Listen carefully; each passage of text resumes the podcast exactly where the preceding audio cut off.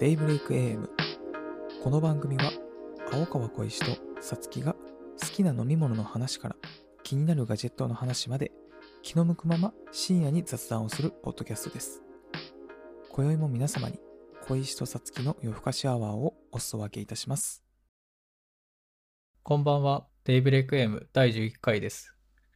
えー最近ですね、久しぶりに Notion というアプリを触ったんですけど、まあ、メモツールというか、えっと、プロジェクト管理ツールみたいなものなんですけど、これ僕2019年に結構触ってた時は、えっと、1000行、1000ブロックまで無料だった、あえっと、無料で、それ以降有料だったんですけど、最近その制限が切れたっていうことを知ってまた久々に Notion というアプリを使っていろんなログを残し始めた小石です。どうもこんばんはさつきでございます冒頭こんなこと言って申し訳ないんですけれど小石さんはい。びっくりさせられましてね何があったんですかちょっと聞いてもらっていいですかねもうほんと申し訳ない、はいこんな冒頭にね言うことじゃないんだよ新年早々だけどちょっといいですか何でしょうかあのーあ失礼しますねあのスーパー行くことありますかはい、毎週行きますね。行きますねあのぜひですね聞いてる方もちょっとねあの想像していただけるとありがたいんですけれどもあのスーパー行くんですよ自分もでたまにねあのーちょっと距離の離れた家からどこにも行ったりするんですよ何軒かあってでつい先日も行ったんですよスーパーにうん。そうしましたらあのスーパーってあの通路を歩いてコーナーに入るじゃないですかこの枝分かれじゃないけどこうなんか分かります真ん中に一本こう通路があってみたいなうんうん。でまあ、各あコーの、ナーに入っていくみたいな陳列棚がいろいろあるそう中そうってこそうそとでしょうそうそうそうそうでその通路に面した一区画ってあるじゃないですかうん。うん売り出しとかさ人気商品とかさもう誰ちもょっがと安くなってたり。んそうそうそうそうもうコーナーに入る必要もなく今これを売ってますみたいないいところだと思うんですけどそこにねあのお菓子コーナーで通ったところがねで、そこのその通路に面した一等地にですねなんとうん。このブルボンコーナーが設けられてましておお。さつきさんの好きな。大好きなブルボンのお菓子大好きなんですよ、まあ、み皆さんもね好きだとは思うんですけれどはい。ブルボンコーナーが設けられてたんですよ。ちゃんとなんか飾りもあって、ブルボンっていう文字がちょっと大きく印刷された紙が貼ってあったりとか、うんうん。装飾があって、うわ、すごいなと。こんないいとこにブルボンのコーナーが設けられてると。で、後々気づいたらね、その陳列棚の方にもあるのよ。結局2箇所なんですよ、ブルボンだけで。すごい押されてるね。これすごいんですよ。でね、まあ見るじゃないですか、その棚を。れ、うそのん、面してるところね。じゃあね、まあ悲しいかな、その、やっぱ、陳列順みたいなのがどうしてもやっぱ出ると。何がこう一番売れてるかみたいなんで。うん。で、一番その目の位置っていうのかな目の高さにはですね、うん、多う分ん。売れている商品が置かれているんだと思うんですよ。うん。ルマンドがいるんですよね。はい。まあ理由わかりますよね聞かなくてもまあ、大人気商品です大から人ね。気商品ですねあの知ってましたルマンドだけホームページで見るとルマンド専用のページがあるんです よ、僕今見た、ハッシュタグルマンド男子って書かれてる。ね、そうなんですよ他のお菓子ってあのブランドサイトないんですよああの総合ページに飛ばされちゃうんですよはいはい。ブルマンドだけは特別なルマンド専用のページがあるんですよすごいアレンジレシピとかそう壁紙とかあるよ。でねその棚ってあの3段になってるんですようん。上真ん中下でその真ん中の段誰もがもう見る目線の高さですよね手に届きやすい位置にルマンドがいるんですよはい。で上とその下の段は一つの段を二つの商品で分けてるんですようん。じゃあ5種類あるのかな、全部で。で、ルマンドルマンドはなんと真ん中にルマンドだけなんですよ。うん。で、山ほど積んであって。で、上から、えーエリーゼ。上の一番トップの左ね。エリーゼ。はい。で、右にバームロール。うん。ね、そう想像しながら。で、真ん中の段にルマンド。で、ルマンドの段の右にちょこっとだけホワイトルマンドっていうのがあったんですよ。うん、あなかなかうすごいなと、ルモンドだけでこの段をじ陣取ってるとさあいよいよ下の段左がホワイトロリータまあまあまあまあなるほどとで下の段の右ですね、えーうんチョコリエール、ああなるほどなるほどルーベラないんですよ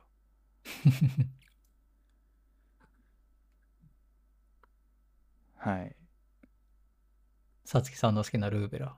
これなんなんでなんだろうって売れてないからじゃない。そんなはずはねないと思うのよねもう考えらんないんですよ売れてないか、ブルボンが押してないかじゃない。いや別にそのなんかルーベラをね特別扱いしろとは言ってないんですよ一回も、うんただあのラインナップのうちの一人だぜっていうのはやっぱり言ってきたいわけですよどうしてうもん好きだしね、はい。まあ考えられないと どうどうですか思いませんかこのルーベラだけないんですようん、ちょっと特に何も思わ ない。えー ちょっちょとっと待ってねえーなんか全然乗ってくると思ったのにえそんな感じいや、だって僕、ルーベラをだから食べた記憶があんまないから。で、そのさつきさんがお菓子会で、はいルーベラの思いを熱く語ってくれたじゃないですか。ぜひね、あのー聞いていただいてる方で、まだね、聞いてないよっていう方は、ぜひお貸し会ですね、聞いていただけるとありがたいです。そう、それもあったからはい食べてみようと思って、はい近所のスーパーとかコンビニ見たんだけど、まさか売っ。てないんだよね。え結局ね、食べられてないんですよ。アクセスすらできてないんだ。そう、だからね、ちょっとまだそのね、そのさつきさんの今回のね、温度感っていうのが僕にはちょっ とね、えーもう残念なことにちょとっと伝わってこないっていう、考えらんないよ、それ。ちょっと悲しいお知らせ。いや、あのね、私ね、来月ね、届くんですよ。何があるもでのすがかブルボンオールスターメモリアルセット第4弾ですよ。あ、買った。予約してるんですよ。あらあら。で、今ね、完売御礼なんですよ、ルーベラ。ラが。うん。なのになんで陳列寺にいないのかなっていうのがあって結構ねショックだったんですよ。確かに。まあ本来だったら6種類のお菓子が置ける陳列棚になってることだもんね。そうのルーベラが幅を利かせてるのでルマンド。落ちてるんですよルマンドが。逆になってないルマンドが幅を利かせてるから、ルーベラもうがほら落ちちゃった、もうほら。そうなんですよだから喋ってても食い込んでくるんですよルマンドが。うん食い込んでくるんですよ、ルーベラって言いたいのに。うんうん。もうね考えられないですね。そうね。確かに、ルーベラを愛する者としては悲しい陳列棚でしたうね。ん結局お菓子会の後でも周りの人に職場の人とか聞いてるんだけどうん。大体知らないとか食べたことないっていう人多いねまあ、そうでね。あげくルーベラじゃなくてそのなんかホワイトロリータとかあっちの方なら知ってるとか言い出すやつが出てきたり、うんうん。うん、えそれルマンドだけじゃなくて、ね。そう新手のものも出てきたりえそれでうんルマンドとは何が違うのとか言い出す野郎もやからもいるわけですよ罪はないよ、その人たちに。もう信じらんないですよ、もう。まあ、あの悲しいですね。まあ、ぜひですね、あの、聞いていただいてる方、あの、一回はね、食べてほしいですね。絶対損しないんで、非常にね、美味しい、あの、お菓子なんですよ。でね、このルーベラって、この、オールスターメモリアルセットって今言ったんですけどこれはですねあのそれぞれのそのブルボンの人気のお菓子をですね擬人化するっていう試みなんですよキャラクターにするっていう、ルーベラはですね気品と優しさを兼ね備えたしっかり者のお姉さんなんですよ、うんうんうんお姉さんいないんですよそんなわけあるかと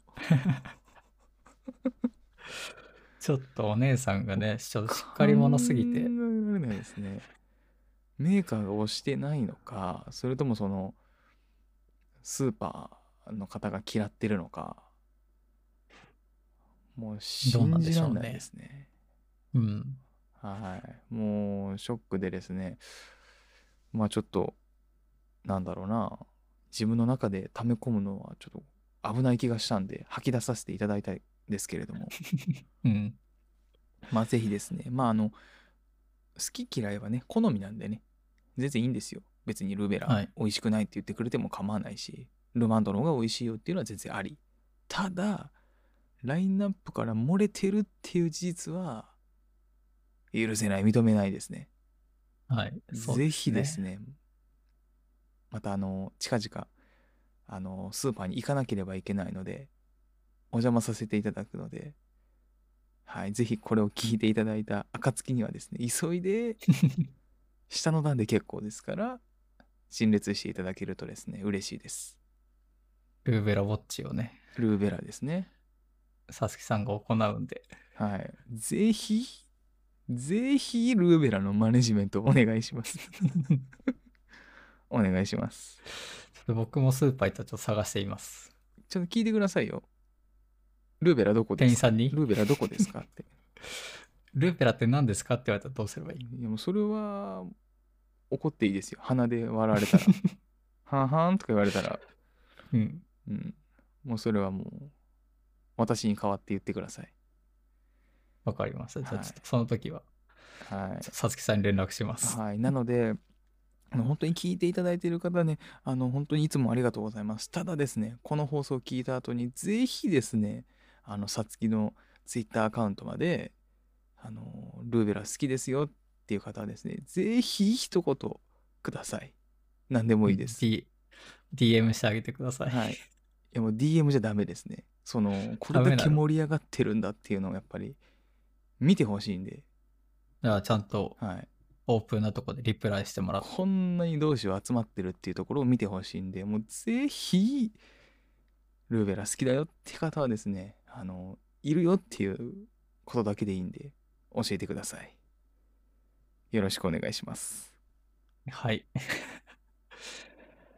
そうで、僕の方の近況で、まあ、ノーションでっていうね、うんうんこのサービスを使って、うんうんライフログとか、うんうんまあ、あとはトゥードゥーリストとか、カレンダーとか、うん映画見た記録とかっていうのをちょっとまとめ、また始めたんですけど、うんまあちょっとその映画の見た時の何リストとか、うんうん本読書記録とかっていう記録のまとめ方みたいなのをちょっと話そうと思ったけどなかなか結構ボリュームありそうだったんで、うんうんこれちょっとまた別の回でその記録と記録どうしてるみたいな感じうんうでんちょっと話せたら良いなと思うので、いいね。うん。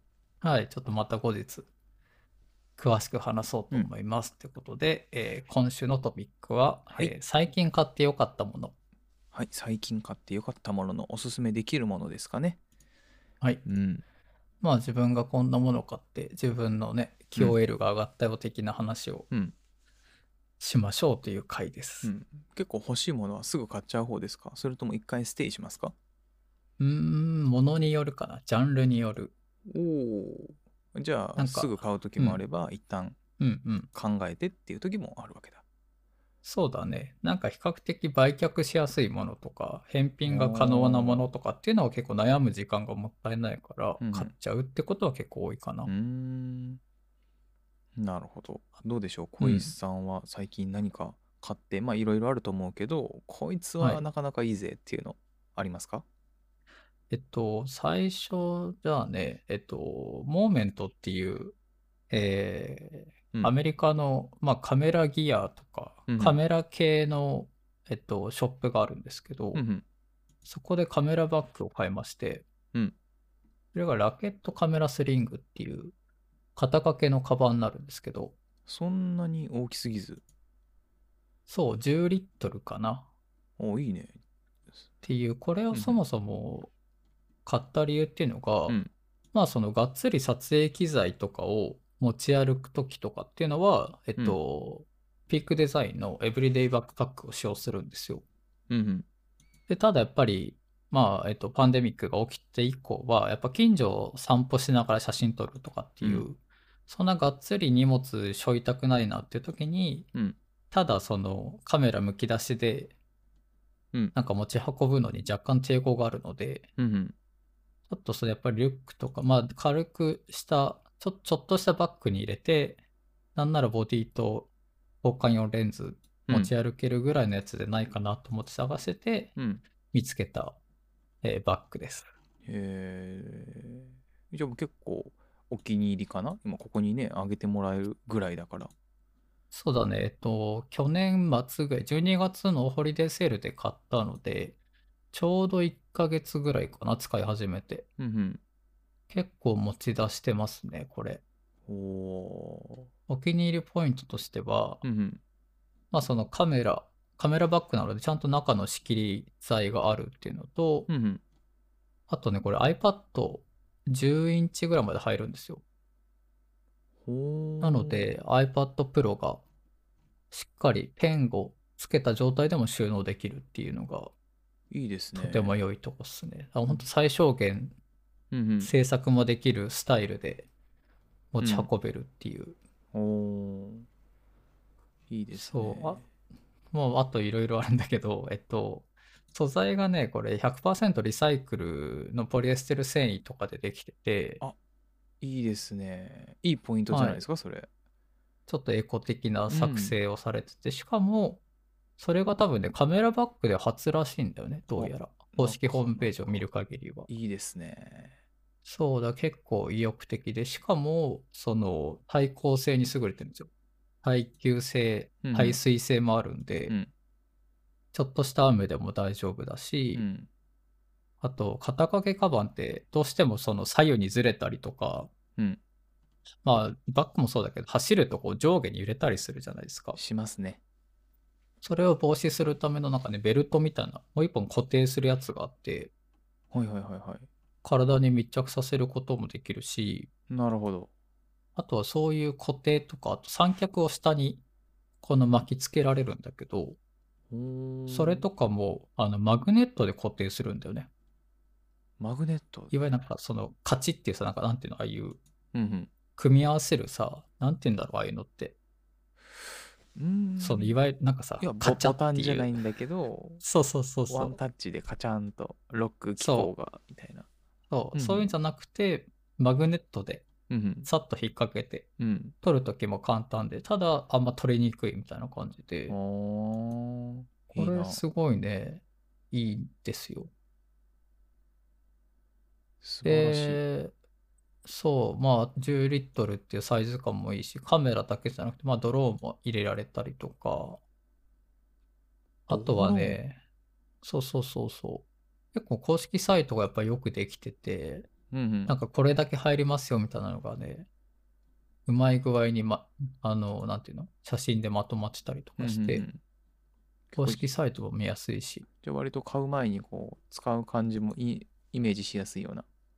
そうそうそう。で、モーモーメントって YouTube 動画いっぱい出してるんだよね。その、撮影テクニックとかもそうだけど、商品の紹介とかも、うんうんそれでも出てるし、うん作ってるデザインの過程とかも見れたりとかして、うんすごいね、やっぱり届く前から結構テンション上がるうんうん感じですよ。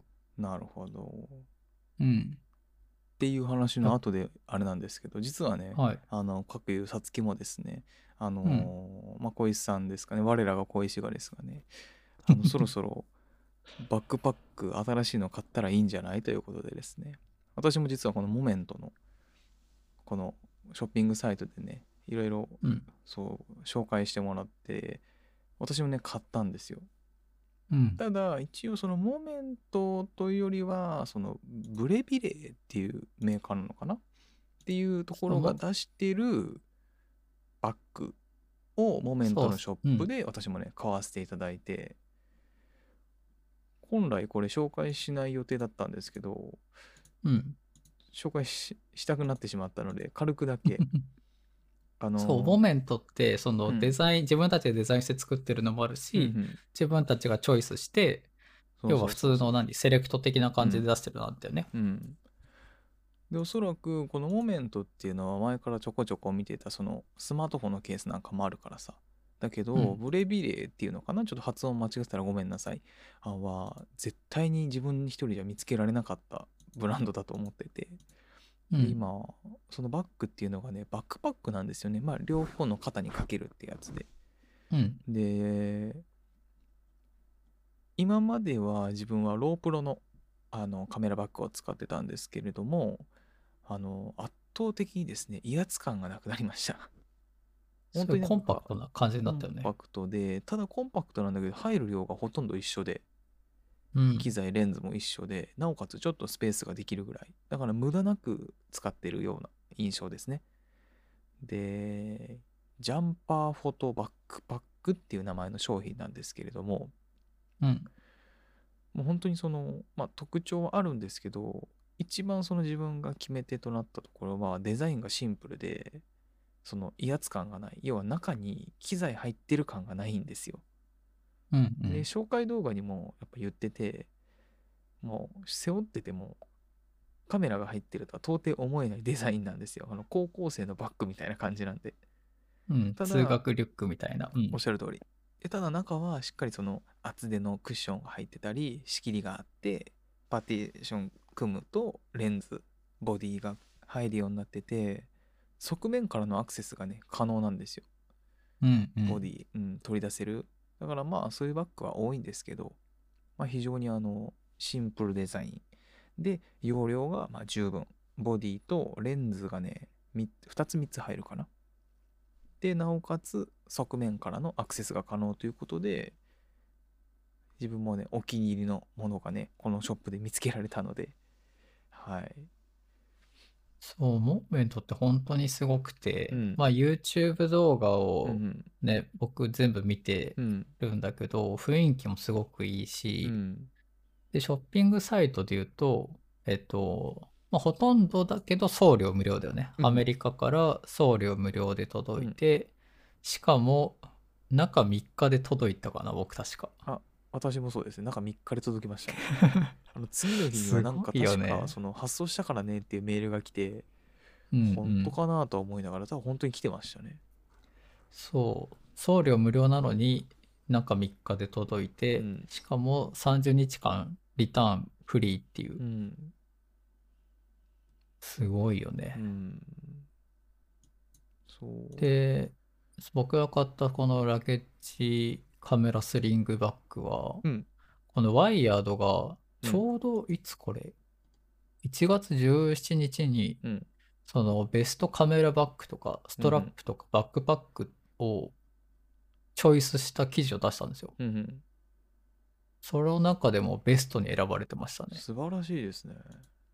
そへえう、べた褒めしてましたね、もう。まあ、やだ、本国のアメリカの方のの記事だったけど、うんうん。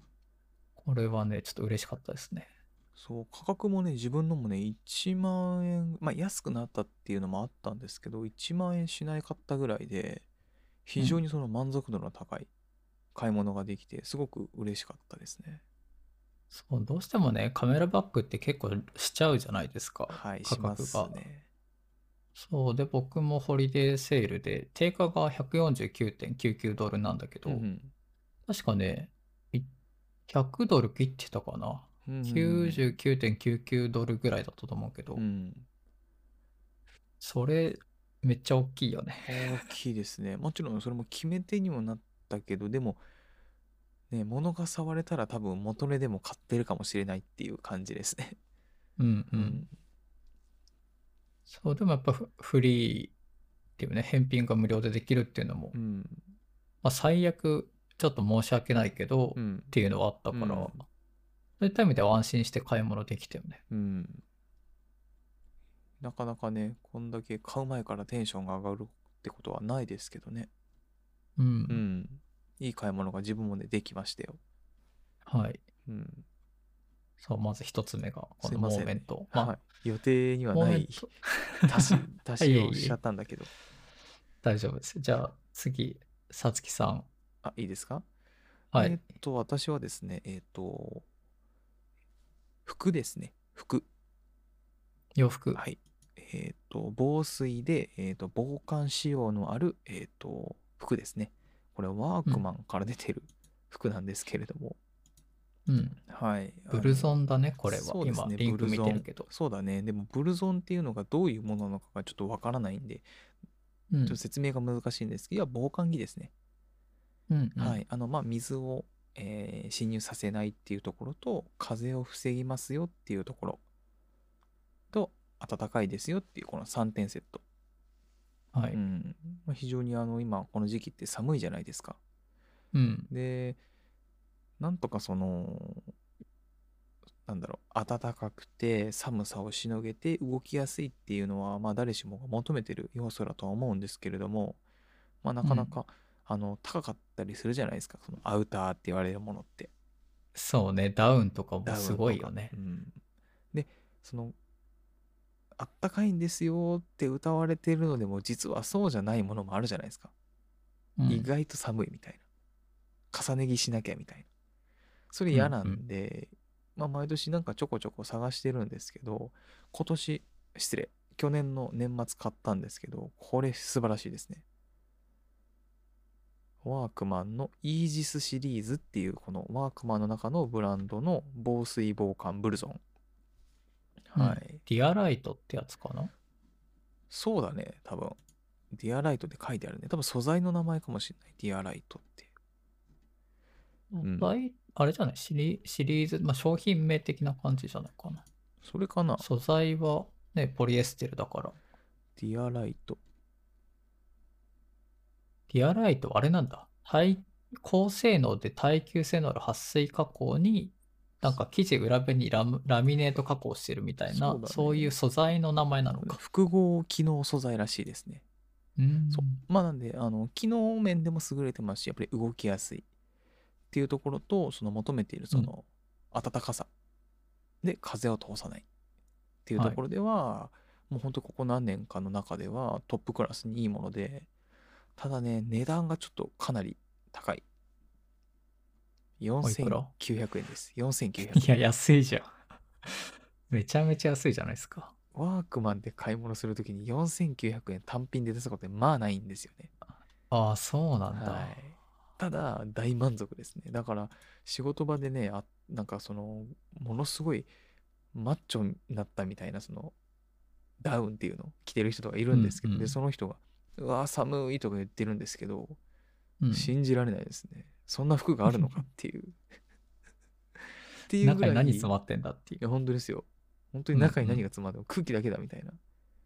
それぐらいね、あの、ちょっと世界が変わったうん商品ですごくおすすめはできるんですけれども、まあ、毎度のこと、毎年のことをワークマンで人気な商品ってやっぱりなくなっちゃうんですよね。で、追加投入ワーがク。う。うんん。あ、どうぞどうぞ。あ、ワークマンプラスっていうやつなのこれは。いや、これプラスじゃないね。買ったあところはプラスじゃないんだ通常のワークマンで売ってるとこなのでう、ん多分ノーマルで買えるとは思うんですけど、うん。うん、なかなかその終わっちゃうとね豆乳がなかったりとかでまあ残念ながら手に入らない人もいるかもしれないけど気になった方とか今探してるよあったかい服なんていう方はちょっと目にん違うな探してほしいなとは思いますね一応、オンラインストアだと、うんネイビーとうんオレンジうんのサイズがね、M とかうんはまだありそうだね。あ本当うん。でも、それ以外は全部ほぼ売り切れ。そうなんですよねだから実店舗行くとね物が触れられるから感覚もわかるんだけどい意味でそうだおすねすめで確すかに。まあこれからね、2月3月とでね、日本の中でもこの1位2位を争うこの寒さの時期が来ますから、ここからのそう勝な負なんかしんですよ。週末なんか関東平野でも雪みたいな、うん。ちょっと見ましたけど。 はい。その状態でもう表情一つ変えず、外にいられたらもう勝ちですね。うん、これはね、あれじゃん、焼き芋しに行くときも問題ないですね。問題なしだね、問題ない。まあ、手と足が寒いけどね。まあまあまあ。はい。まあ、あの、普段はですね、えーうん、あ、ごめんなさい。外に行くときは、肌着1枚と、えっと、ワイシャツ1枚で、その上に着てますから。え、それはすごいえっね。てなりますよね。うはい。ん。それで今のところ全然 OK なんで、まあ、本当に2うんう月、ん3月、試したいと思います。じゃあちょっと、はい2月3月の状況もまた、はい。後々フィードバックもらえたらと思いもまうす。ぜひぜひぜひ。もしかしたら、ちょっとその時にはね、売れちゃってるかもしれないですけど、また来年度ね、探してもらえると。はい。うん。あの、回し物じゃないんで。 そうね、今回何も別に そう、全然、ないからね。もうモメントの回し物わけがないですからね。うん、わけがない。はい。すいません。以上、1個目、あのー服す、服でしたね。紹介させていただきました。じゃあ次またうん僕がうん話しますと、えっと、靴です、僕。ちょっとアパレル系もをういいですね続けたいと思います。いいでえっと、オールバーズっていう、ねうん。えーブランドの、えっと、ウールランナーっていう靴を、これも去年買って、今年またいい一で足すね早速買い足したんだけど、ってことはもういい商品っていうのはもう折り紙好きだ。そうですね、もう大満足って感じで。へオールバーズってニュー、えっと、ニュージャージーじゃないや、間違えた間違えた。ニュージーランドのその創設者の人がうん始めたブランドで、え。うん。まあ、ニュージーランドといえば羊じゃないですうか。んうんで、この靴ってウールでできてるんですよ。へえ、興味あるな。まあ、ウールランナーっていうぐらいなんで、うんうん。このいわゆるそのソールは違うけど、いわゆるなんていうのく靴のさ、うんボディというか、うん。うん。あそこは素材がウールでできてて、で、ソールはサトウキビでできてて、おお。インソール、中敷きはひまし油でできてて、靴ひもはペットボトルでできてるっていう、すごいね。すごいエコなスニーカーなんですよ。 ねえ。ないとは思うけどね、なんかそこら辺置いといたら戻りそうだよね。自然に。 あ、でも、うん、多分そのぐらいの感じうのんまあ、商品で、大げさに言ったけど、でもそれぐらい衝撃が。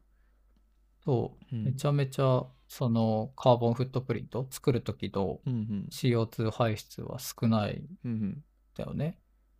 で、えっと、この靴、まあ、地球に優しいっていう部分もあるんだけど、うんうん。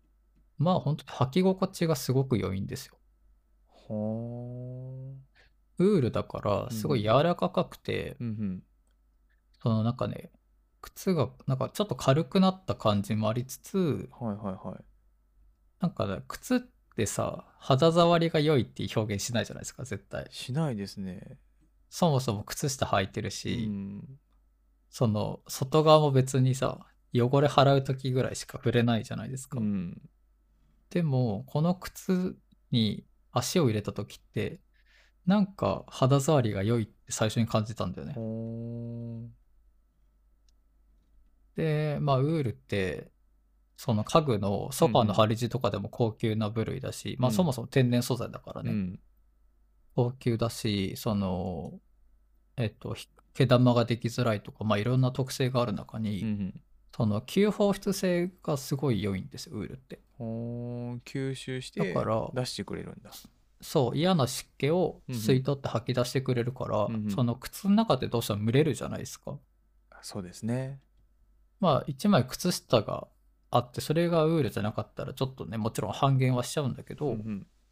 結構その嫌なし、蒸れにくいっていうのもあるし、はい。あと、ウール自体が脱臭効果もあるんで、臭くなりづらいっていう。そうなんだ。そう、なんか非常にね、理にかなったものなんですよね。これ話聞いてて、あの、すごい欲しいんですけど、今。これ、めちゃめちゃ良いですよ。吐きたくなってきましたね、今。うん。これね、本当に、本当にこれいいよ。実際、1年、まあ、2足目ってことだけど、1足目は履き潰したわけじゃないですか。耐いや久、性えっとね、、へ並行して履いてる。なんと1年以上僕履けちゃうんだ。うん、靴はその、 1、2日連続で同じのは履かないようにしてるので、あら。すごい。どうしても、あれ、ね、休ませるって意味でも。うんうんうんでも逆に、そのスニーカー系は全部オールバーズに変えようと思って、うん。うんうん。その前、今もともと持ってるオールバーズじゃないやつがうんちょっとダメになったら、それを捨てて、オールバーズ一足迎えてっていうのをやってて、ほうほうほうほう。今二足目っていう感じですね。なんかすごいね、話を聞いててね、履きたくなってきたな。そう、これね、まあ、いろん、シ、シリーズはそんなにないんだけど、うん。その普通のスニーカータイプと、うん。ハイカットタイプと、うん。あとは、えっと、ランニングシューズ的なやつうーん。と、スニーカー、えうっんと、あれ、スニーカーじゃないや、えっと、スリッポンみたいな、紐がないうんうん。タイプうんと、あと最近、撥水タイプっていうのがね、最近じゃないか、ちょっと前に出て、うん。っていうぐらいのバリエーションですねへ。え。これは、で、まあ、一うん一年中履いておいられるんだね。うんとね、撥水のタイプに関しては、ミズルっていうシリーズがあって、うん。それは、その撥水な分、ちょっと生地も厚くて、うん。ちょっと冬っぽいイメージかな。秋冬っぽいイメージだけど、うん。それ以外はね、基本的に履けると僕は思うけどうねー。ん。素晴らしいですね。これ、ぜひっていうぐらいおすすめです。実際今使ってるものとかっていうのも、うんなんかちょっとあったかいなみたいな感覚ってあるんですかそそういうことではない。あー若干まあ、あったかいかなってぐらいだけど、そんなにうんそこまでかな。うんやっぱりこう優しさというか、履き心地がいいっていう。そう、履き心地は柔らかくてフィットする感じ。へえ、そういうか足元ってそんなに考えたことないな。なんか、すごく見た目はシンプルだから、ビジネスでも、うんまあ、ビジネスカジュアルかな。でも、普通の普段の服でも合うし、なるほど。そう、あとまあ定番のブラックとかホワイトとかグレーとかもありつつ、限定でね、いろんなカラーがちょっと出てたりするんで、ほ結構ね、同じ形なんだけど、ーうん。へ色でね、バリエーションはあったりしますね。え。いいですね。限定だとちょっとサイズ売り切れちゃってる場合もあるけど。うんうんうんうん。おでね、ーお店がね、原宿の確か1店舗のみ。かなへーそうなんだ。そうで、他に卸してるのかどうかは知らないけどう、んネット通販はもちろんあってう、ん。これもね、30日間返品うん。無料なんで、うーん。その、ちょっと買って、履き心地家で試してみてう、ん。合わなかったら返品ってこともまあできるんじゃないかなっていう。結構海外系で多いですね、そういうのって。返品ができるよーっていうの。結構アメリカ返品文化っていうもんね。うん。そうで、オールバーズの、あの、ネットショッピングでも僕買ったことあって、はい。店舗と両方で買ったんだけど、はい。あの、ショッピファイ使ってるんですよ。はあ。えっと、ショッピファイっていうと、その、決済、EC サイトの決済サービスみたいなうん感じなんだけどうん。、最近増えてきてますよね。そう、あの、今、eBay 抜いて2位だねよね。。確か Amazon が1位で。で、Shopify 自身はね、自分たちで物を売ってるってよりも、いろんなところに提供、サービスを提供してるからあれなんだけど、その、Shopify がやってる ShopPay、ShopPay っていうのがほうほうほう。あるんですよう。ん。でね、それがね、すごく良くて、ほその Shopify に自分のクレジット情報とか、う。住所とか配送情報を登録すると、Shopify が、Shopify で、えっと、作ってるいろんな EC サイトでうん。はいはい。簡単に決済することができる。まあ、注文することができるんですよ。ほで、それもその ShopPay、ShopPay 使うっていうと、確か携帯の方になんか6桁ぐらいの番号が来て、う。ほうほうほそれで、要はまあ2ファクターみたいな感じ。う。あーあ、まあ、でその場限りのパスワードか。そうそう、そのセキュリティも安心だなるし、ほど。っていう、それをね、かいその買い物のそのしやすさっていうのもね、うんうん。すごい良いので、なんかはあとモメントもそうだけど、うん商品自体もいいし、うん買う時のその購入体験あ。もうんすごく良いうん。なるほど。商品ですっていう感じですね。いいで、僕が買っですたねこのウールランナーは12,500円かな、税込み。まあ決して安くはないけど、そんなになんか高いっていうものでもないかな。そうスニーカうーん、スでニーカは。ーにしては、うん、でブランド全然もっと品高いのもいっぱいあるから。そうだよね、もっとかかるよね、スニーカーとかね、うんいいの買ったら。そうそうそう。メンズ、ウィメンズ、キッズとうんうんあるし、うん。送料無料だし、うん。あとね、なんかアディダスとコラボしてたりとか、ほなんかたまにね、そういう、やっぱり素材メーカーとして、う。はい。要はウールの提供とか、そのペットボトル1本から靴ひも2本ぐらい確か取れたんだけど、そういう多分分。今後素材メーカーとしても、どんどん売っていくんじゃないかっていう、ちいいですね。ょっと注目のブランドでもあります。へえ、すごくね、今気になりましたね。なんか履いてみたいってちょっと思いましたね。うん。うん。これ、おすすめでうす。ん。ありがとうございます。 2つ目でした。はい。お次は。はい。私はですね、えーっと、二つ目。えー、保湿ジェルです。おあの、まあ、肌に、肌に塗るやつですね。美容品というか、はい化粧用品というか。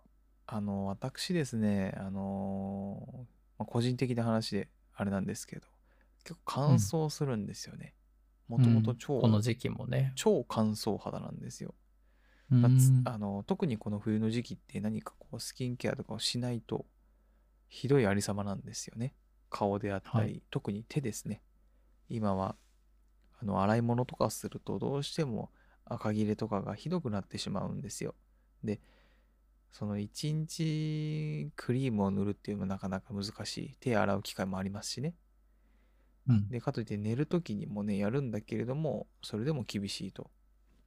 っていう時に何かいいのないかなと思ってた時に最近ですねあのウテナっていうところが出してるあのヒアルロン酸配合の潤いジェルっていうものを見つけましてはい。これをですね一旦あのこれあの化粧水とクリーム美容液が一つになったっていうあのジェルなんですけれども、うんこれを塗った後に、まあ、本番のハンドクリームみたいな使い方をしてるんですよね。あ、これ多分顔用だよね。顔用のやつをはい手に手に、ベースとして塗るみたいな。はい、一応顔にも塗ってるんですよ。もともとは顔に塗ってたんですけど、結構その、顔にも塗ってたんですけど、顔にもその下で塗って上にもう一回塗るってやってたら結構良くて、翌朝の感じとか、でこれ手にもいいんじゃないのかなと思って自分はちょっと用途は変わっちゃうんですけど一度あのーハンドクリームの前に染み込ませる形で使っててですね結構うん。あのーこういう化粧品の類なので合う合わないがあるんですけれども非常にね効果があった一品でしたねいいですね。うん普通にハンドクリーム問題ってさ、はいその塗っちゃったらもう何も触れないじゃないですか。もう基本無理ですねあれってみんなどうしてるのかなあとは、まあ、慣れる我慢か、あとはその一回ティッシュで拭くみたいなのありますよね。ええあの、本当に無駄無駄っていうか、まあ、ギリギリまで削ぎ落とすみたいな。うんうう。んん。だから自分の場合は、えーっと、これ使うときは決まって寝る前なんですよ。うん。あの、このジェルを使ってハンドクリームで、えっと、布団とかに手が触れるのが気持ち悪いので、あの、綿の手袋をしてますね。あ、もう保護して、はい。で、まあ、寝朝る起きたってらいう感じ、かはい。まあ、大概 取れてますけどね。 で、面白いもんでね、あのね、下着の中に入ってる時とかあるんですよ。これえーなんでかなみたいな、その、何そのなんかしまう習性。このなんか足元にあったりとか、その布団の中で。うん。いや、なんかそれはまだわうかんる。その、くく自分体勢変えた時とかそうに。なかった。一回、二回ぐらいあったかな。なんか下着バンで脱いだら、え出てきて、あれと思って。面白い、うねん。まあだから、その、生活してる時の問題はありますよね。年がら年中できないので。うん。うん。顔と違ってね、はい難しいよね。だから逆に、どうし、うん。仕事中とかって匂いがね、きついと、あんあ。ま良くないいじゃないですか。それがその、いい匂いであっても、あとはその、うん薬品っぽいみたいな匂いも厳しいじゃないですか。甘い匂いとかね。甘い匂いもダメだし、うん、だからそううんうん。オフィスにいますよ。一名。すごい甘い匂いのうんうんうんうんハンドクリームつけてる人方が。ねえ結構多分本人はね気づかないんですよ意外と慣れてるから意外と周りに広まるよね。もうあれって。周りにはすごいですようん。うんそうですねみんな、みんなチラ見してた。うんまあ別にその変なねその臭いとかっていうわけではないからそういそういそうんだけれども、でも気になってしまいますからねそうう、んちょっとね、トローンとした感じうん。っていうのもあって自分は基本やっぱりその寝る前のところが重要になってくるので、そうだね。僕もはい寝る前にしかしてないな。はいよかったらちょっとあの試していただけると嬉しいかななんかはい探してるよなんていう方はね、うんうんいいですね。なんかジャンルがいろんなのあって。そうですねはい。はいじゃあ、これじゃあ最後になります。はい最後が、えっと、買っちゃいましたよ。レンズを。レンズメガネレでンすズをか買っちゃいました。えっと、まあレ、ね、僕、メガネかけてるんで、はいそっちもあるはあるんですけど、はい今回買ったのは、えっと、カメラレンズです。シグマうのわ、シグマ出たはい、65mmF2、新新しく出た i シリーズはいですはいね。はいはい4年かな ?12 月とかだっけな、出たのはまだ出て久しいですねいやー、買っちゃったんですよ。ほうほうほうほうこれコンテンポラリーか。コンテンポラリーのやつですね。うんあ、でもそうし、新しいか。i シリーズってやつで、えっと、前回かなその、前々回かうん。カメラ機材のうんうん話と写真の話のエピソードの時は、その、一応シグマ気になってるけど、うん 85mmF1.8 とかっていう話をしてたと思うんですけうんど、今回 65mm を買いまして、あらいいですねそう、やっぱりね、カメラ機材の話をしたらちょっとうん熱くな、機材熱がちょっとまた再発してしまってはい買ったっていう経緯なんだけど、うんまあ、タムロンの 28200mm の高倍率ズームレンズがうん相当優秀なんですよ。うんうんなんならもうあれ1本でいいぐらいのうんうん感じで、まあ、コーパイレットズームってさ、ちょっとどうしても映りがっていう部分がうんあったと思うんだけど、本当にそれをなくて、その、ほぼ一役でこなせるってなった時に、うんじゃあプラス一本の単焦点は、うんちょっと尖ったレンズでもいいんじゃないかなと思って、うんその 65mm っていうなかなかそんなにはないうんレンズにちょっと挑戦してみたいなっていうので、65mm にしたんですよ。うんなるほどこれ中望遠ぐらいになるんですか中望遠までいいかかなないいまあ、うん、そう、標準ではないけどっていう感じかな。うんでね、これ 65mm がね、うんまあ良かったんですよ。まだね、多分1週間、2週間ぐらいしかた届いてから使ってないんだけど、ほうほその、まあ購入するにあたって、まあいろいろレビューとかも見るじゃないですうか。はいで、その中で、やっぱフォトヨドバシあるじゃないですか。うんヨドバシカメラの公式カメうラんマガジンかな。うんそれのね、そのレビューがめちゃめちゃ良くて、うんまあ必ず見ますよねそう、はいその作例も載せつつ、その感想もしっかり書いてくれて、はっいていう中で、その 65mm に対して、その画面整理がすごく容易だっていうことを書いてるんですよ。画面画面整理うん。っ方法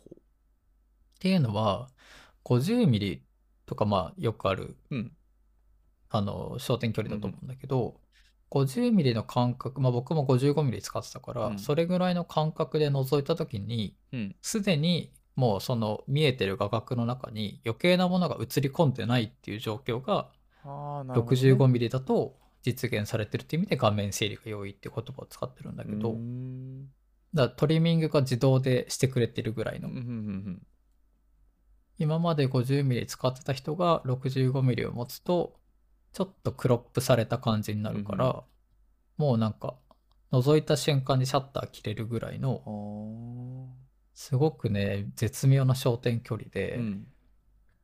で 65mm って映画撮影とかにも結構使われたりとかおーそうなんだ。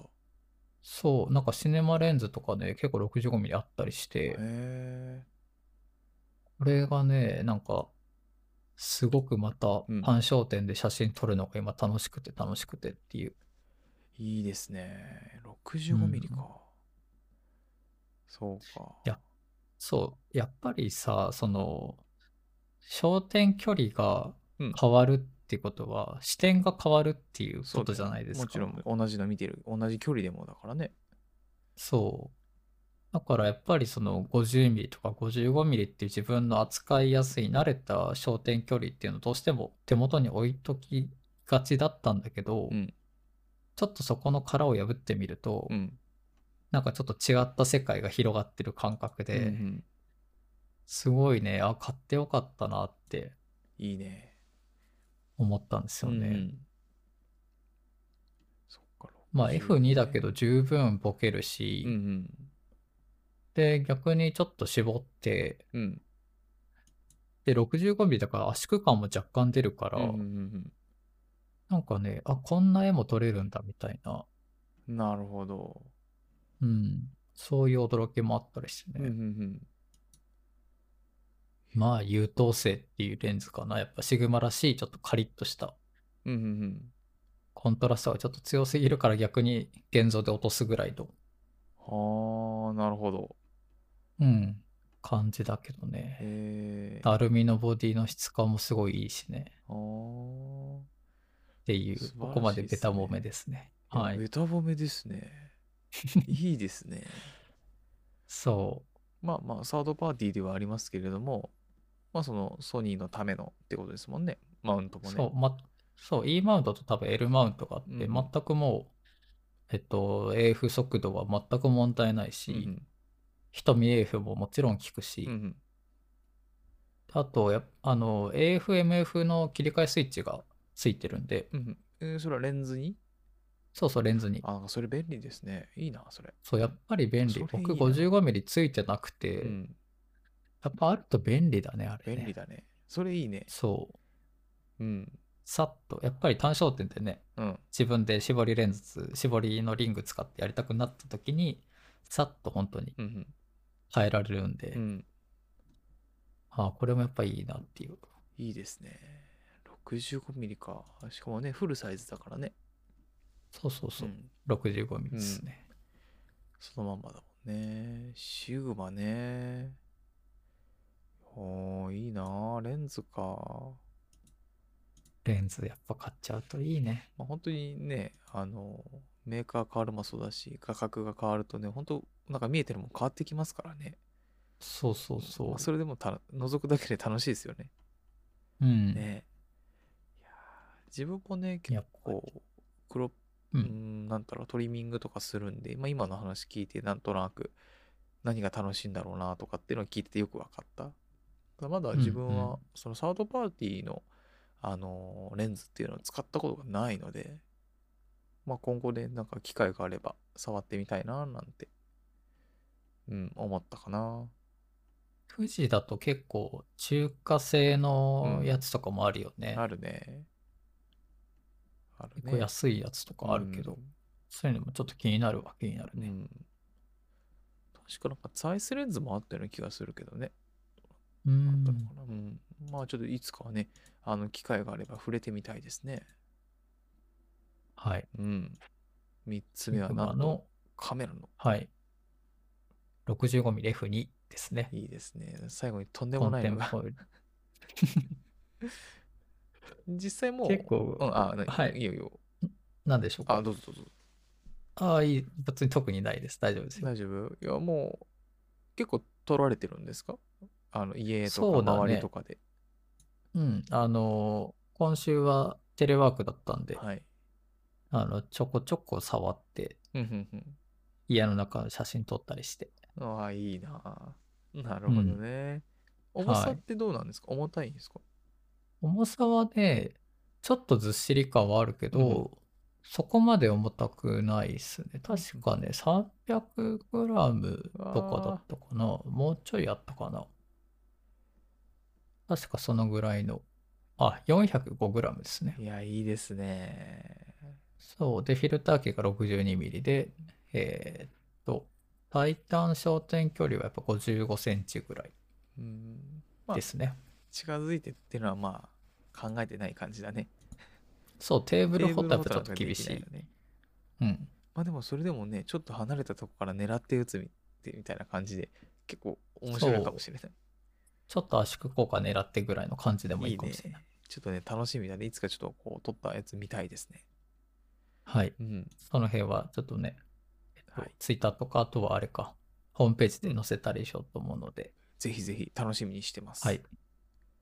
はいでは、じゃあみさつきさん。はい3つ目ですねあの私はですね3つ目最後にですね、えーポット型の、えー浄水器ですおーはい、クリーン水っていうところから、まあ、いくつかね、あのこういう浄水器のあのブランドってあるんですけれども、まあ、今回あの自分が手にしたのは、えークリーン水っていうところのポットシリーズ。あの普通に水道水を入れて、そのポットの中で浄水するよってやつですね。冷蔵庫で保管ができる。いわゆるブリタみたいな。そうで。すね。うん。はい。まあ、ブリタも良かったんですけど、まあお値段もいろいろあったんで、うんちょっとパニックになりまして、まあ、クリーン水でいいだろうということ で。まあ、2リットルタイプこれの大きいやつ。あ、2リットルぐらいのだ。うん、そうでですね。まあ、これぐらい欲しいなっていうね。ね、えー使ってますかこういう僕系。使っ、気にはなってます。うん、なんかね、その、今までですね、あの、まあ、水遍歴といいますか、買ってたんですよ。ペットボトルで。はい。ナチュラルミネラルウォナチュラールターミみネたいラなルやウォつーターを。で、水を結構飲むんで買ってたんですけど、まず、ゴミが多い。ペットボトルの。うん。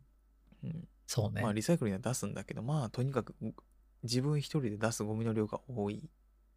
うん。で、ペットボトルの、その、保管もめんどくさい。うん。飲む前もそうだし、飲んだ後もそうだし、まあ、畳めばちっちゃくなるけれども、家もそんな大きくないので、そもそもゴミをストックしておく場所もないと。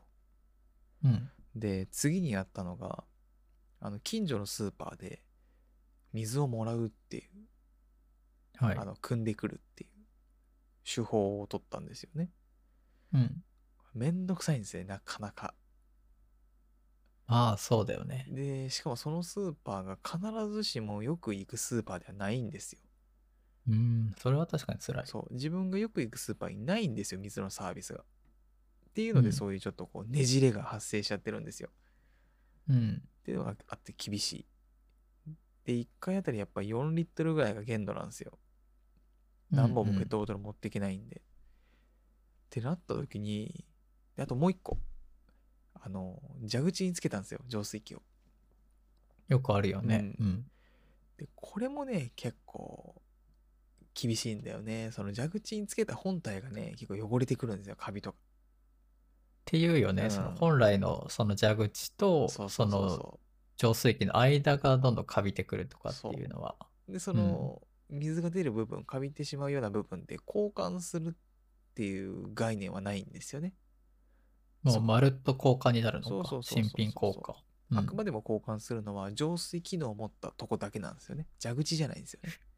フィルターというそかうっそうそうてそうところかな。うんで、これはもう無理かと思ってたら、ポットですよ。うんこれだったら手入れもできるし、まあ、水買い行く必要もないし、いつでもできると。で、まあ使うに至ったわけなんですけれども、これがね、結構いい。自分には合ってた。ゴミは出ないし、で、手軽に浄水ができると。うん。これって水道水をまあこの中に入れてってタイプだと思うんだけど、はいどのくらい浄水の時間とかってかかるのえーっとですね、まずですね、すいません。ちょっと、あのー皆さん聞いていただいてる方には絵が見せられないんですけど、ポットがありますよね。まず2リットルの。ん。今、ある程度の大きさって想像していただければいいんですけれども、まず、上3分の1と下3分の2に分けます。うん、でうん上3分の1に、多分ね、5 6 500から600ミリリットルぐらい多分入るんですよ、1回で。うん。。でそうすると3分の1の容量から3分の2の方に水が落ちていくんですよ。ここで浄水がされるんですすよ。ろ過するみたいな感じ、これが大体ねあーはいはいはい5分ぐらい。うんだから2リットルは浄水できるんですけど3回ぐらいに分けるっていう感じなんですよ。なるほど。だからやっぱりねどこかしらねうんっていうとこあるんですよ。いや一気にで きない。うん。そうそうそもそもそう2リットルドーンって入れても3分の1の容量がパンパンになったら溢れちゃうんですよ。うんあ。くまでも3分の2の方の量には、ろ過した水しか入っていけないんで、まあ、それを、まあ、2、3回繰り返せば、トータル2リットルの浄水ができますよ、となるいうやほつなどんで。すよね。まあ、ただですね、あの、ゴミをいっぱい出すよりは、とあと、うん蛇口のカビを気にするよりは、まあ、非常に、あの、気持ちがいいというか、汚れにくいし、まあ、全然すぐ浄水されるので、待ってられるので、自分はしばらくはこれでやっていきたいなと。いいですね。うんこれって、フィルターの部分ってうん、交換が多分必要だと思うけど、はいどのくらいの頻度というか、だいたいね、3ヶ月ぐらいってありましたね。うんうんなるほど。もちろんね、あの頻度にもよる、よくある話だけどね、大体やっぱり3ヶ月ぐらいでは交換してねっていうタイプでしたね。まあ、それぐらいだったらね、うん1ヶ月に1回とかだと結構負担多いけど、うん。四半期に1回ぐらいだったら、そう、全然や、いいかなと思ってね。う、うんん。なんで、結構水はね、普段飲む方も多いでしょうし、ただその今ミネラルウォーターっていろいろな種類が出てると。で、ペットボトルも薄く軽くなってるとはいえ、やっぱり飲んでるとゴミが出るじゃないですか。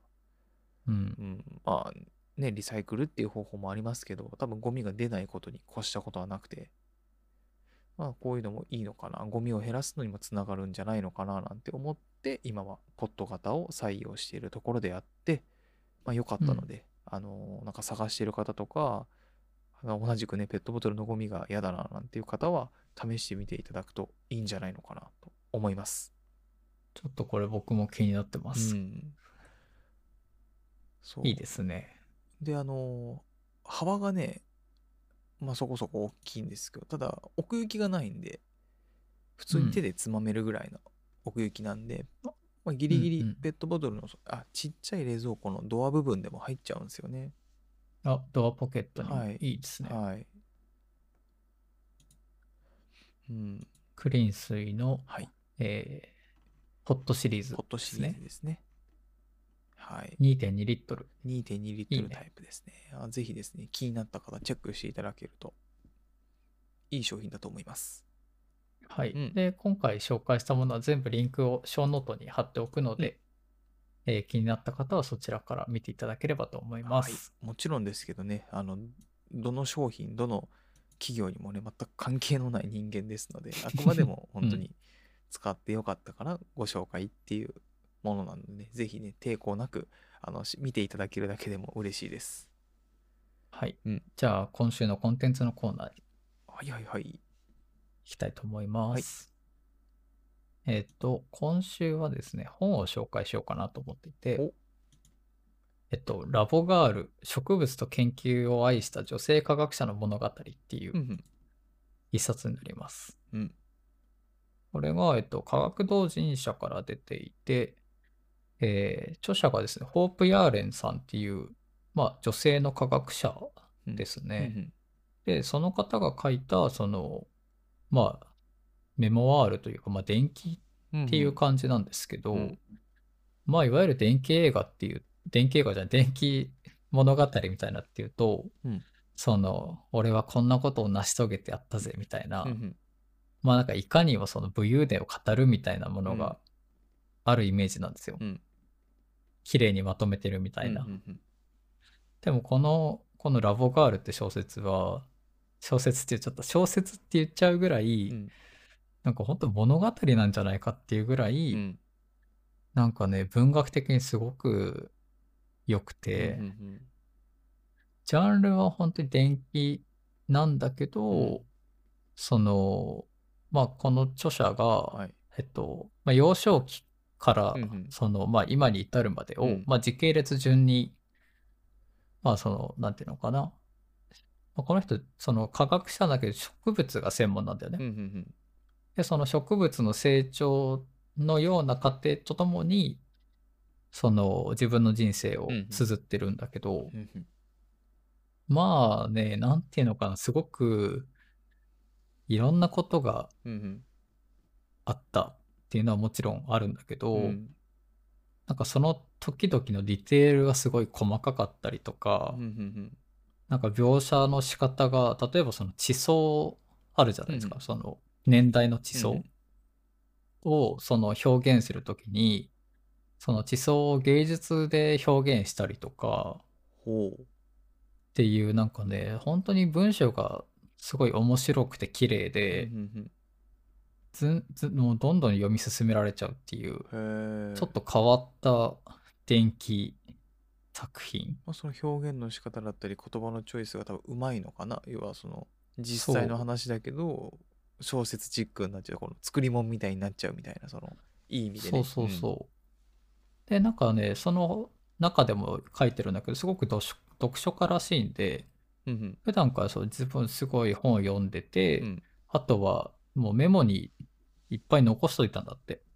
ああそのも言いう回しととかその当時当時で。あうん当時のあそなのるほどね物あうん出来事とかもうんうんうん含めて、なんかそれがなんか車のダッシュボードにいっぱい詰まってるとか、なんかそういうあいいでね、すねそうエピソードもちょっと出てたりとかするんだけど、うんなんか本当にね、胸を打つエピソードも結構あるし、で、時々にはその、まあ、植物のメカニズムの話みたいのをちょっと学べうるんことも書いてて、しかうんもそれも、その紅葉のメカニズムをうん描写するシーンとかもすごいなんかねなんかあこんな奇跡が起きて紅葉ってできてるんだうんうんってハッとさせられるよううんなうん書き方であったりとか、うんなんかね面白いんだよね。うんうんであとそのまあ女性科学者っていう、まあ、サブタイトルをつけてる通りやっぱりその理系とかってやっぱさ、うん男性が今でも多かったりする中で、まあやっぱりその男性社会の中なんだよね。うんうんでそのこの人もその女性科学者っていう面のハンデっていうのをすごい背負ってて、うんうんその男性社会の中でそのサバイブしていく様子だったりとうか、んあとはそもそもその科学部門にあんまり予算が回らないうんうん状況の中でどうやってそのラボを相続していくラボをその継続していくかとか、うんその自分のもう友のような助手のビルっていうすごいこれもまた魅力的なキャラクター出てくるんだけど、うんそのビルのその給料をどうやって工面しようかっていうう、んなんかその芸術芸術じゃないえっとその科学のうん科学業界のそのあんまり普段身近じゃないところの様子も知れたりとか、うんうんあとはその植林みんなしてよっていうそんなかその環境のうんうんことは今やっぱり大変な状況だからうんうんっていうことも書いてある中で、うんそのまあアメリカなんだけどそのここういうとこに行けばうん苗をもらえるかうら、んうんそれで植えるといいよみたいな具体的なアドバイスも書いてあったりとか、うんうんなんかすごくいろんな要素を持ち合わせてるなと思ってうんうんうんなんかこれ本当読んでよかったなっていうああなるほど一冊でしたね。えー、理系じゃなくても読めちゃうかなうん、うん全然読めますね。うんうんでも小難しいことというよりは本当に時系列的に今までの出来事と自分のそう専門分野を絡めてなんか冒険活劇読んでるんじゃないかってぐらいの時とかもあったりとなかるほど、そうなんか8日間、うんその学会に出席するためにでもお金ないかうんうらん8日間車だけで運転手4人交代で1人何,、何時間走って休憩回してみたいな、うわそういう具体す的ななんかごいね、うんあの、なんていうの、その手段とかも書いてあったりとかして、ディテールがすごい細かくて、うんうんなんか旅行旅行記みたいなねなんかそんなそうそう、だから本当、映画で見たいぐらいのうん感じっすね。うんドラマシリーズとかにしてほしうんえいレベルによくできた。すごいなんかね評価も結構高いですねいいですねうんうん、これ、本当おすすめです。うん日本語訳があるわけだそうだねそう、うん小坂恵里さんという方がうんうん翻訳してます。いいですねはい、えっと、ラボガール。これはね、えっと、同価格同人から出てて2860円ですね。ラまあやっぱりボカールうん海外ものはちょっと高いですけど。うん多分ね、図書館とかにもあると思います。僕も図書館で借りて読んだので、ほうあ図書館で借りたんだねうん、いいね電気の棚にありましたね。へえいいですねはいあ。れ本ねたまにね読みたくなりますよね本良いですね。僕、その、この本を知ったきっかけが、その、うん渡辺ゆかりさんって方が書いてる、ベストセラーで読み解く現代アメリカっていう、うんああいろん聞な、いたこそとあうる、そう、アメリカでベストセラーになった、うんいろんなジャンルの本を紹介してる。なんだそれなんか正常期のなんか表紙みたいなやつだったっけそうそうそうそう、ううんん。うんその中でこれ紹介されてて、うん読んだんだけど、まあ、ベストセラーになってるっていうのはわかるうんうんうん面白さでしたね。へえいいですねうん。ラボかちなみに今このうん中で別で紹介されたパチンコっていうお小説を今読んでます。おいいですねそう。韓国移民の3世代ぐらいにわたるパチンコ話なんだけど、うんうんいやもうぜひこれも面白いです。はい。面白かったらねまた紹介していただきたいですねはい。いいですねありがとうございますではまあ今週はまず本が1冊はい。はい。えーじゃあごめんなさい。えっ、と、2つ目がですね、えー私、さつきからでして、えー今日はですね、あの、映画ではなくてですね、ドラマの方を、あのご紹介させていただければと思います。はい。一応最初に言っときます。まだ私、1話しか見てないです。全部は見てないです。はい、はい。 えータイトルは、まだ結婚できない男です。桑野さんだ。桑野さんですね。もしかしたらですね、もう見たよ、もうすでに見たよ、そんなのなんていう、ね、おっしゃる方もいるとは思います。すごく有名なあのはいドラマなんで。僕見ました。全 部全部見ました。マジか。あのー、なんでかっていうと、なんでこのタイミングかっていうと、うん。あのー、ずっと見なかったんですよ。うん。桑野信介を。ただね、タイトルをもう一回言いますよ。まだ結婚できない男なんですよ。で、はいこの前に前身の話はちゃんとあるんですね。結婚できない結男婚ってできない男はいドラマがあって、で結婚できない男大好きなんですよ。うん。多分4回は確実に全部見てるんですよ。おー1から10話までかな。僕2週は見てるな4。週5週ぐらいしてるかもしれないレンタルでも借りたし、うん定期でも見たしっていうぐらい好きなんですよとにかく好きなんでうすよ、ん。で当然見るじゃないですか続編なんで、はい。ただ、うん。まだ結婚できないって言っちゃってるんですよ、まあ、ネタバレそですよね。うであのこん公式のネタバレですよね。今回はこのまだ結婚できない男の話紹介をさせていただくんで細かいこと言わないんですけど前身の結婚できない男のドラマの終わり大好きなんですよすごいいい終わり方をするんですよ、でいい終わり方をしてあの次も知りたいっていう終わりなんですよえその後どうなったの、ってうんいううんっていう終わり方をしてちゃんちゃんでありがとうございましたっていう番組の終わりなんですけどでまだ結婚できないって言われてしまったのでええじゃあ俺のドキドキはもうぜ回収されないんだっていうのが分かっちゃったんでまだ分かんないですよなまだ分かんないです1話しか見てないんで、ただそんな気配がしたので、見たいけどいいやで距離を置いてたんですよなるほど。ただただですよ 最近ちょっとまたあ阿部寛さんのこのあの「たまたまね、見たんですよ。結婚できない男を。おまた見たんそうだ。で、その阿部寛さんの役もね、結構ハマり役で、当時もすごい人気だったんですけど、見てたら、うんこれ見なきゃかなっていう気になって、うん。よし、分かったと。この結婚できない男は見てる場合じゃないと。まだ結婚できない男見なきゃダメだと思って見たんですね。はでい。。まあどうでした、一話。良かったですよ。まあ、どういう話かというとですね、まあ、一応主人公がその阿部寛さんが演じてる、あの桑野信介っていう建築家の方なんですねデザイナーの方なんですよね。あのうんこういうあの作りの家はどうですかっていうふうに提案をして販売するっていう。ただこの人がですね、くせ者で、もうとにかくひねくれた人間なんですよね。はい。はい、毒づく時もあればそのなんかななんだろう他人に興味がないっていう言い方すというよりは何なんだろうね。まあ、ぶしつけだよぶしねつ。け時にその周りをその嫌な気持ちにさせるような人。なんだけれども時折見せる頼りがいがあるところとか仕事できるんですよ。お金もあるし地位もある。だけどそのひねくれた性格のせいでずっと結婚ができないで独り身なんですよね。っていう男がいるんですよね。